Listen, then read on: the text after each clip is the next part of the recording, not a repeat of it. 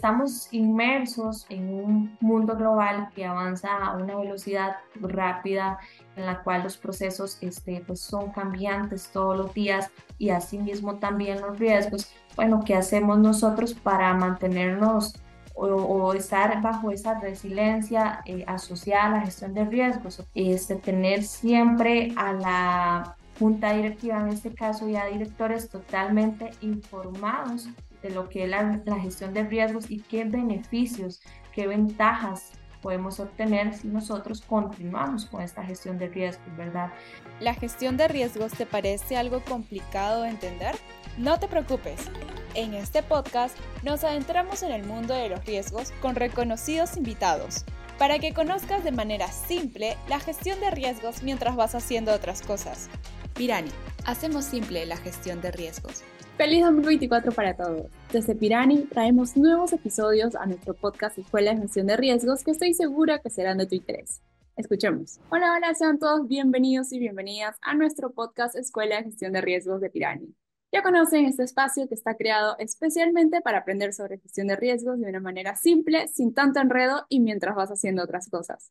Recuerden que si les gusta el contenido que creamos especialmente para ustedes, nos ayudaría mucho dándole seguir y cinco estrellas si están en Spotify y en Apple Podcast. Y si están viéndonos desde YouTube, pueden suscribirse a nuestro canal y darle like a este video.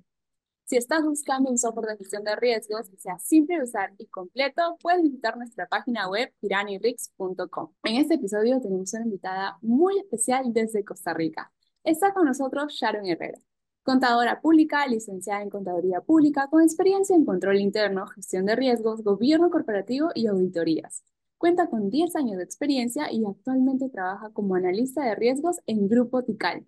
Sharon, qué bueno que estés acá con nosotros. ¿Cómo estás? Hola, estoy muy bien. ¿Qué tal? Todo muy bien. Acá feliz de tenerte en este espacio con el tema que estoy segurísima que a todos les va a encantar. Vamos a estar hablando sobre cultura de riesgos y tú vas a estar empapándonos más de este tema. Primeramente, agradecerle muchísimo a Pirani por la invitación. Este, yo totalmente este, contenta y agradecida de estar por acá. En todo lo que pueda aportar mi experiencia, es todo un gusto eh, por acá estarles contando. Entonces, Sharon, me encantaría que podamos empezar con una pregunta clave.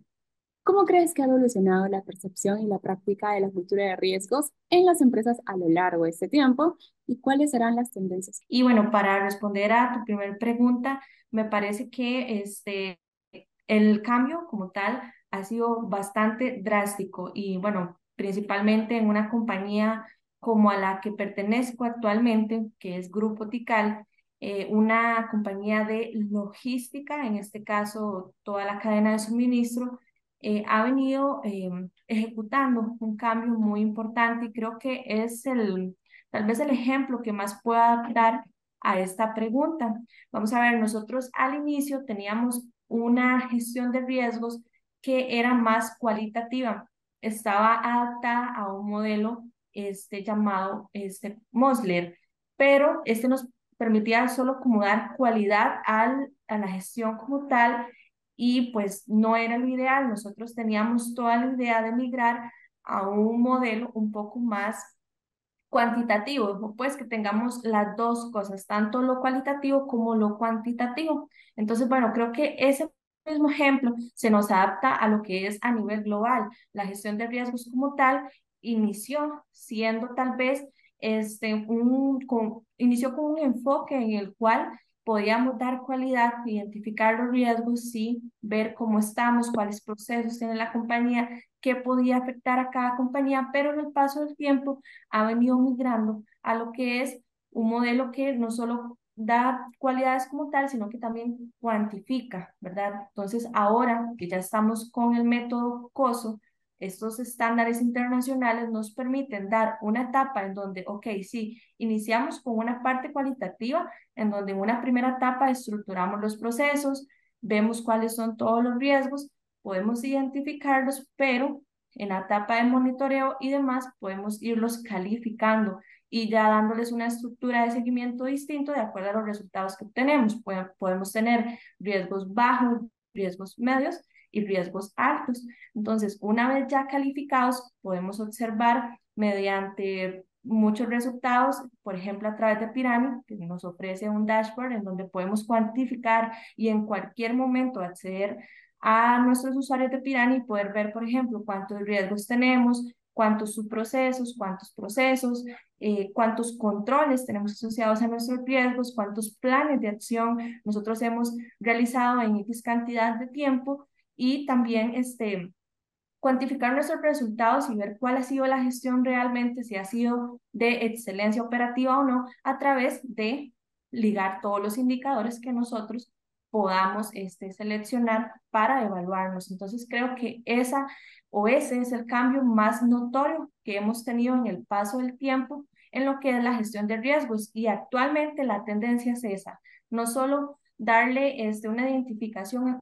cuáles son todos los riesgos que afectan mis procesos, sino también calificarlos y medirlos a través de indicadores que nos puedan decir un poco más allá cuando los analizamos si estamos bien, si hay algo que mejorar, si debemos establecer planes de acción a la gestión o si vamos por buen camino. Entonces creo que esa es la tendencia actual, cuantificar.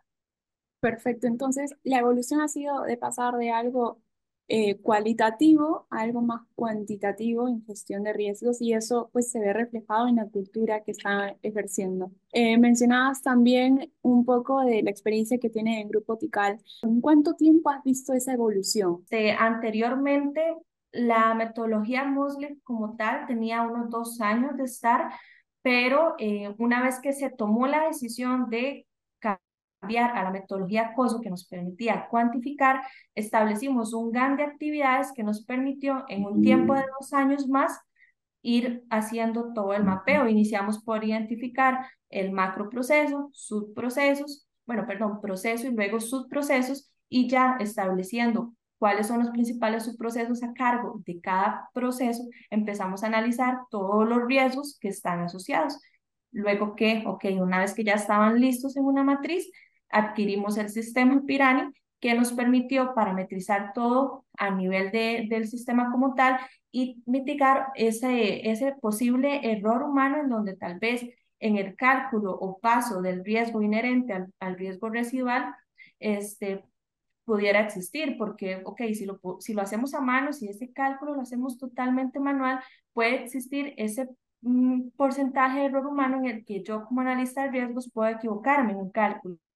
Entonces, bueno, ese GAN de actividades fue parte de lo que nosotros establecimos en estos dos años para poder migrar a este tipo de este, metodología que ya nos permite cuantificar mediante un GAN y con ayuda de la plataforma, que en este caso para nosotros, durante este mismo tiempo, una vez que cambiamos de, metodología, ha sido Pirani. ¿Cómo ha repercutido ese tema de, de, pasar de algo cualitativo a algo cuantitativo en la cultura? En todo, realmente este, antes podíamos decir que teníamos una gestión de riesgos totalmente en papel, este, muy manual. Estamos hablando de lo que son archivos Excel, por ejemplo, y una vez que nosotros ya migramos hacia un sistema como lo es Pirani, podemos hablar de que, eh, ok, el comité como tal de riesgos tiene acceso al sistema, las jefaturas tienen acceso al sistema, yo como analista trabajo en la administración de ese sistema y creo que nos vemos involucrados muchos compañeros más allá de los que inicialmente estaban participando en la identificación por medio de la metodología anterior. Entonces creo que fortalece totalmente la cultura al hacernos parte a todos de esa gestión por medio del sistema. Todos tenemos acceso a poder ver el dashboard de cómo estamos. Es una fotografía, cualquiera que ingresa hoy con su usuario y contraseña al sistema puede ver cómo estamos en este momento por medio de su mapa de calor y este, participamos todos, nos vemos todos involucrados y por ende de esa manera este, la cultura como tal aumenta, ¿verdad? Y pues nos alcanza a todos. Para contexto de todos nuestros oyentes, nosotros dentro de Pirani, pues una de las características que tiene es que puedes centralizar toda la información de tu gestión de riesgos en, la, en nuestra plataforma. Entonces, eso es más o menos lo que estaba contando Sharon, pero me pareció muy interesante también que dices que cualquiera puede entrar y visualizarlo. Tal vez cualquiera es toda la empresa o se estás refiriendo, no sé, a los líderes o personas claves, ¿cómo haces esa cultura eh, dentro de la plataforma? Ha sido un cambio paulatino, ¿ok? Inicialmente el acceso, este, cuando estábamos en la etapa de parametrización del sistema, fue básicamente para la jefatura que tiene el área de gestión de riesgos y para mi persona como analista de riesgos para poder hacer todo, toda la carga masiva de, los datos, ¿ok? Una vez que ya el sistema en el módulo de, de la compañía estaba listo, ya pudimos darle acceso a personas del comité de riesgos, por ejemplo, a todos los líderes y jefaturas, y ahora, casi dos años posterior al inicio del GAN, estamos con un programa de mentores de riesgos en donde estamos capacitando más allá de las jefaturas y líderes de proceso. En este mismo programa tenemos este, toda la intención de que los demás colaboradores tengan el mismo acceso para que ellos por sí solos puedan comunicar los eventos que este, encuentren y se vean implícitos en el proceso y que por, por ende y por resultado obtengamos un fortalecimiento de nuestra cultura. Perfecto, Sharon. Sharon, yo tengo otra consulta para ti. ¿Qué tipos de incentivos o reconocimientos están teniendo para poder implementar esta motivación hacia los empleados y que puedan participar realmente activamente en la identificación y en la gestión de riesgos? Ok, yo creo que el tipo de incentivos que una compañía puede dar en este caso depende mucho de las posibilidades económicas asociadas a cada compañía, ¿cierto? Pueden existir compañías que pueden trasladarlo a un resultado económico, este, ligarlo a un costo y que por ende ese centro de costos me permita tener un, un presupuesto para todo este tipo de actividades.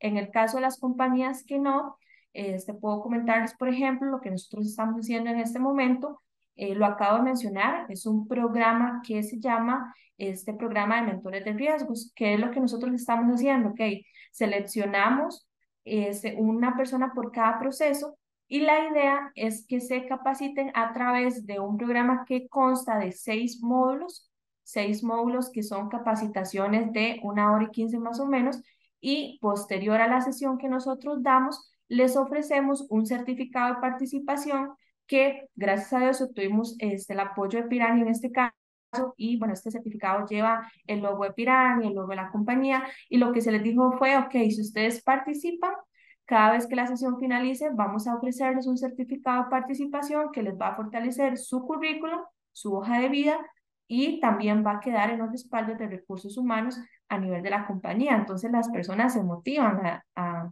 en ese aspecto cuando ya piensan y, dicen, ok, sí, me están capacitando, me están brindando es una herramienta más para mi crecimiento profesional y personal. Entonces, bueno, por ese lado. También que puedo comentarles este, temas como lo son el home office, ¿verdad? La flexibilidad en nuestros horarios, este, día libre cumpleaños, y bueno, existirán muchísimos más, pero dependen de este, qué tanto cada compañía está dispuesta a ofrecer para sus colaboradores en cuanto a también los resultados y objetivos que tengan en su gestión de riesgos, ¿verdad? Ese tema de, del día y cumpleaños sí lo he escuchado, pero no tanto ligado a gestión de riesgos, me parece interesante. El tema de mentores es genial, porque tú eh, arrancaste contándome que muchas veces hay empresas que pueden permitirse incentivos económicos, pero no necesariamente todo tiene que ser incentivos económicos. Puede ser lo que tú estás contando, que mayor valor le pueden dar a un profesional a robustecer su hoja de vida a través de estos certificados que, que le brinda la misma empresa. O sea, el tema de capacitación creo que cada vez tiene mayor relevancia en un perfil profesional de hoy en día. Entonces, me parece, ¿y desde cuándo lo están aplicando? El incentivo del que está ligado al programa como tal, eh, más o menos tiene un trimestre. De hecho, ahora la próxima semana tenemos el segundo módulo y este, son bimensuales. Eso quiere decir que hace dos meses atrás dimos el primero, pero este viene siendo planificado desde hace más o menos como un trimestre atrás, ¿verdad? Mientras formulamos todo lo que eran las artes que íbamos a utilizar, este, los formatos de presentación, certificados y demás. Entonces podemos decir que fue una idea que vino desde hace como tres meses atrás más o menos. Y en lo que es este, flexibilidad de horarios, días de cumpleaños y demás, es este, ya política a nivel de compañía, ¿verdad? Nosotros lo tenemos este, cada vez que ingresamos como nuevos colaboradores a Grupo Tical. Buenísimo, qué buen ejemplo nos estás dando. ¿Cómo podemos lograr esa alineación entre hacer una cultura de riesgos efectiva y que esté estratégicamente alineado con los objetivos macro del negocio? Y la clave es una, eh, o sea, que todos estemos totalmente involucrados, una cultura que nos abarque a todos. Al menos aquí en Grupo Tical, la gestión de riesgos, que sí pertenece al área de control interno, pero no funcionamos de forma independiente. No es que yo hago la gestión y ahí acaba el tema. No es que solo mi puesto es el que está para hacer este tipo de tareas. No, esto va más allá. Eh, se te puedo comentar em, el comité de riesgos, que creo que este, hace un momento lo mencioné. En el comité de riesgos estamos participando este, colaboradores de distintos procesos involucrados en la compañía que tienen que ver con gestión de riesgos. Este, aparte también, eh, todos los temas de gestión de riesgos van a junta directiva, entonces están involucrados desde los altos mandos de la compañía, el CEO en este caso, y nos abarca a todos, ¿verdad? Ahí vamos bajando directores, jefaturas, este, mandos, mandos medios y abarca a todo, el a todo el personal, incluyendo los operativos que se encuentran ubicados en las plantas, este, en nuestros almacenes, en la operación tal cual, ¿verdad? Entonces, es un tema que eh, nos abarca a todos y pues tiene mucho que ver con los objetivos estratégicos que quiera establecer la compañía y el alcance y logros que quieran obtener con la gestión de riesgos. Ok, si queremos obtener buenos resultados, tenemos que fortalecer nuestra cultura y, y hacer que de alguna manera todos nos veamos involucrados. En nuestra compañía ya este, los, colaboradores, los colaboradores saben eh, de qué hablamos cuando nos referimos a un recorrido de proceso, que es actualizar los procesos de forma semestral, saben qué es cuando estamos o a qué nos referimos cuando estamos hablando de simulacros de comprobación de efectividad de controles, que son pequeñas mini auditorías basadas en los controles asociados a nuestros riesgos medios y altos. Conocen qué, este, qué material tienen ellos para poder comunicar un evento, conocen qué debemos hacer, qué plan de acción debemos establecer una vez que ocurre un evento una vez que a un proceso se le identifica algún punto débil. Entonces es un tema en el que realmente todos estamos involucrados y todos conocemos, ¿verdad? Aparte, este, cómo lo logramos también, cómo lo, alineamos, perdón, por medio de eh, lo que son las capacitaciones eh, o refrescamientos anuales en los cuales este, una vez al semestre, nosotros capacitamos, capacitamos a todo el personal de la compañía en lo que es más de riesgos a nivel regional, nos abarca a todos, y también con lo que llamamos el plan de inducción al puesto, ¿verdad? Que todos aquellos puestos claves que requieran sí o sí estar implícitos en lo que es la gestión de riesgos, los llevan también cuando ingresan a la compañía en su inducción al puesto. ¿Y esto cómo lo podemos enlazar para saber cómo se debería estar fomentando la adaptabilidad y la resiliencia en la gestión de riesgos o en la cultura de riesgos. Sobre todo porque estamos en un entorno empresarial que está en constante cambio. Dado que estamos inmersos, ¿verdad?, en un mundo global que avanza a una velocidad, bueno, rápida, en la cual los procesos este, pues son cambiantes todos los días y asimismo también los riesgos, bueno, ¿qué hacemos nosotros para mantenernos o, estar bajo esa resiliencia eh, asociada a la gestión de riesgos? Ok, bueno, este, tener siempre a la junta directiva, en este caso ya directores totalmente informados de lo que es la, la gestión de riesgos y qué beneficios, qué ventajas podemos obtener si nosotros continuamos con esta gestión de riesgos, ¿verdad? Creo que este, una de las formas de mantenernos resilientes en este caso con la gestión de riesgos es poder de alguna manera cuantificar este, qué escenarios pueden ocurrir si nosotros eh, decidimos no gestionar nuestros riesgos, este, qué ventajas tenemos, por ejemplo, en qué medida nosotros podemos disminuir la incertidumbre de qué puede pasar si se detiene una operación. Este, creo que esa es la clave, ¿verdad?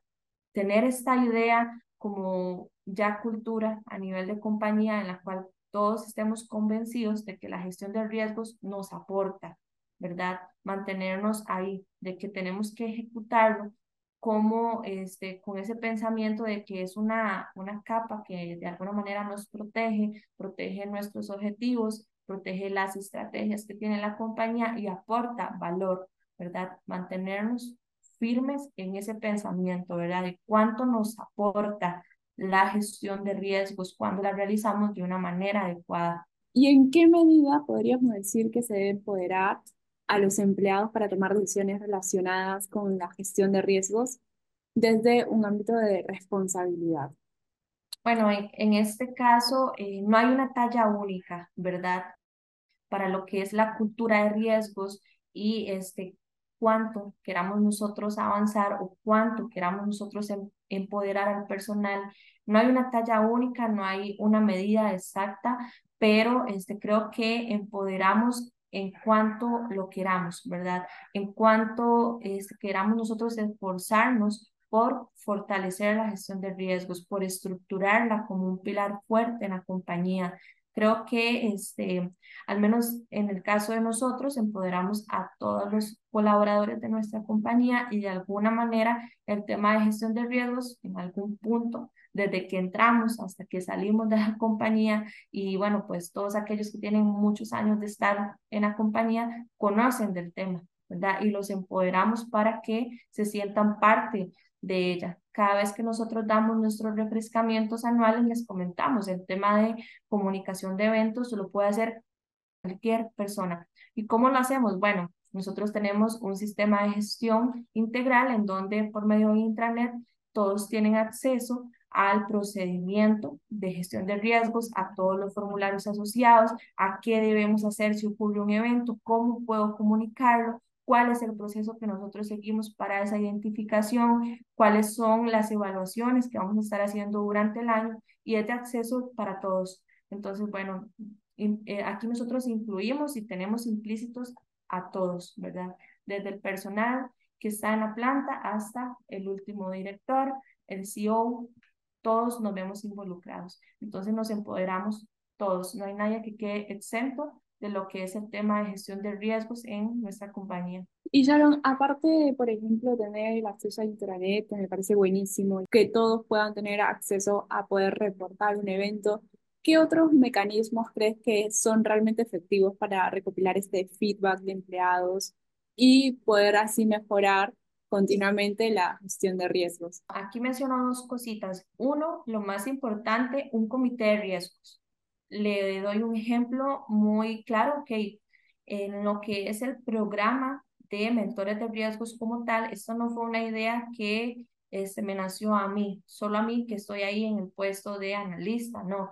En uno de los comités, nunca lo voy a olvidar, llegamos al punto en el que dijimos, ok, ya tenemos el sistema armado, ya tenemos todos los procesos con sus debidos riesgos asociados. Ya estamos llegando al final del proyecto, al final del GAN de actividades del proyecto de gestión de riesgos, pero nos está costando un temita, que es la comunicación de eventos. Eso ha sido todo un reto para nosotros y bueno, creo que es un reto este, al que nos enfrentamos todas las compañías.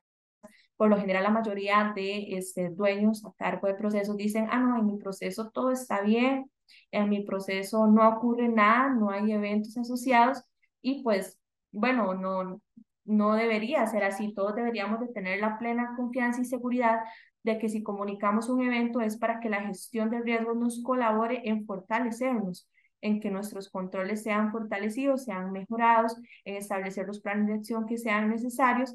Y bueno, en este caso, llegamos a ese punto en el que ya no nos comunicaban eventos y si lo hacían era porque nosotros les decíamos, ok, mandamos un correo general en donde copiábamos a todos los dueños del proceso y les decíamos que comuniquen cuáles han sido los eventos del último trimestre y solo así se obtenía. Y nosotros por cultura queremos que la gente por sí sola haga este proceso de comunicar eventos, que estén muy conscientes de que si hago algo mal puede pasar tal cosa y lo comuniquen si se llega a eventualizar. Entonces ahí uno de los miembros del comité dijo, ok, ¿por qué no creamos un programa, este, le ponemos un nombre, es, lo que hacemos es reclutar a una persona por proceso, los capacitamos en temas que tienen que ver con cultura, identificación, comunicación de riesgos, eh, de comunicación de eventos, perdón, y les asociamos algún beneficio. Entonces, bueno, ya ahí fue donde ya la jefatura y mi persona nos pusimos a ver cómo se podía llamar el programa, eh, qué logos podíamos tener. Al final, ok, seleccionamos tres opciones de logo, tres opciones de certificado, tres opciones de infografía para poder circular el programa a nivel de la región. Y este se dio, como comité lo decidimos, seleccionamos lo que queríamos y empezamos. Y, ok, ahí se ve cómo es que podemos recibir esa retroalimentación de otras personas hacia la gestión de riesgos por medio de un comité de riesgos de un comité que esté atento, que nos pueda dar mejoras, que nosotros podamos implementar como gestión de riesgos y no ser independientes, no trabajar en islas, sino que saber que todas las personas que están en cada uno de los procesos tienen esa visión clara de qué sucede en el día a día, en las operaciones y pues son parte de nuestro comité. Entonces ellos también son como nuestros ojos, ellos también nos aportan todo lo que ellos crean que debe ser de mejora para la gestión de riesgos y de esa forma nosotros implementamos. Ese es como el primer filtro, ¿verdad? Y número dos, que todas las sesiones que son de recorrido de proceso, que son actualizaciones de matriz, en donde vemos si hay riesgos nuevos, si hay controles nuevos, si las calificaciones han cambiado, y también lo que son los simulacros de comprobación de efectividad de controles, en donde hacemos pequeñitas revisiones para ver si los controles son efectivos, si se están manejando bien. Lo hacemos con cada uno de los dueños del proceso, con todas las jefaturas inmediatas y aprovechamos tanto para nosotros darles a ellos su retroalimentación como proceso, si deben mejorar algo, y también ellos hacia nosotros. Son sesiones personalizadas para cada proceso. Entonces ahí obtenemos toda la información que nosotros pues requiramos para poder mejorar o viceversa nosotros fortalecerlos a ellos. Sharon, ya estamos llegando casi al final del episodio, pero yo tengo dos preguntas claves todavía que hacerte. La primera es, ¿cuál sería el papel de la ética y el cumplimiento en la construcción de una cultura de riesgos sólida? ¿Sí? Y cómo se pueden abordar estos aspectos de manera efectiva. Ok, bueno, el tema de ética está totalmente ligado al tema de gestión de riesgos, justo en lo que es el tema de comunicación de eventos, que es lo que yo acabo de mencionar. Por lo general, un dueño de proceso o alguna persona que ejecuta un proceso en planta puede decir, yo no voy a decir que en mi proceso salió algo mal, porque no me favorece este me puede traer consecuencias y bueno, ahí es donde media esa ética, ¿verdad? En donde yo digo, ok, si sigo haciendo así, si no busco ayuda, si las cosas siguen haciendo así, puedo tener consecuencias que eventualmente pueden representar pérdidas económicas para la compañía y aquí, por ética, lo que me queda es comunicarlo. Entonces, bueno, ¿cómo se, cómo se trabaja? ¿Cómo lo hacemos nosotros? Bueno, en este caso, como ya lo mencioné, mediante todos los refrescamientos anuales, nosotros insistimos al personal de que existe una cápsula ya con código a nivel del sistema de gestión que es de acceso para todos nosotros y que debemos utilizarla cada vez que se eventualiza un riesgo que pone en peligro nuestra operación, nuestras finanzas y nuestros objetivos. Entonces, bueno, de esa manera lo fortalecemos, estando ahí recordándoles cómo se debe hacer y este, pues si tal vez identificamos que ocurrió algo y que no se notificó, nosotros entramos al proceso y pues bueno, damos un seguimiento no para acusar ni buscar responsables, sino siempre con la idea de la mejora continua en todos los procesos que tiene nuestra compañía. Tú al inicio del episodio estás comentando también de la evolución, que pasamos de algo cualitativo a, a ya una medición de riesgos cuantitativa. Y hablando de eso, dijiste que había que calificarlo con los indicadores. Hablemos un poquito de indicadores para finalizar nuestro episodio. ¿Qué métricas y KPIs se pueden utilizar para medir el éxito de la cultura de riesgos? ¿Y cómo podemos interpretar estos indicadores para realizar mejoras continuas? Puntualmente, para poder analizar la gestión de riesgos como tal, nosotros como proceso tenemos indicadores en los que establecemos, ok, de forma mensual, qué cantidad de riesgos bajos se eventualizaron, qué cantidad de riesgos medios y qué cantidad de riesgos altos. Así nosotros podemos medir si estamos avanzando, si vamos hacia la baja en lo que es la cantidad de eventos que ocurren o si vamos mejorando. Los analizamos y por ende, si es necesario hacer planes de acción debido a los resultados que obtengamos, pues los hacemos. Eso como gestión de riesgos como tal, ¿verdad?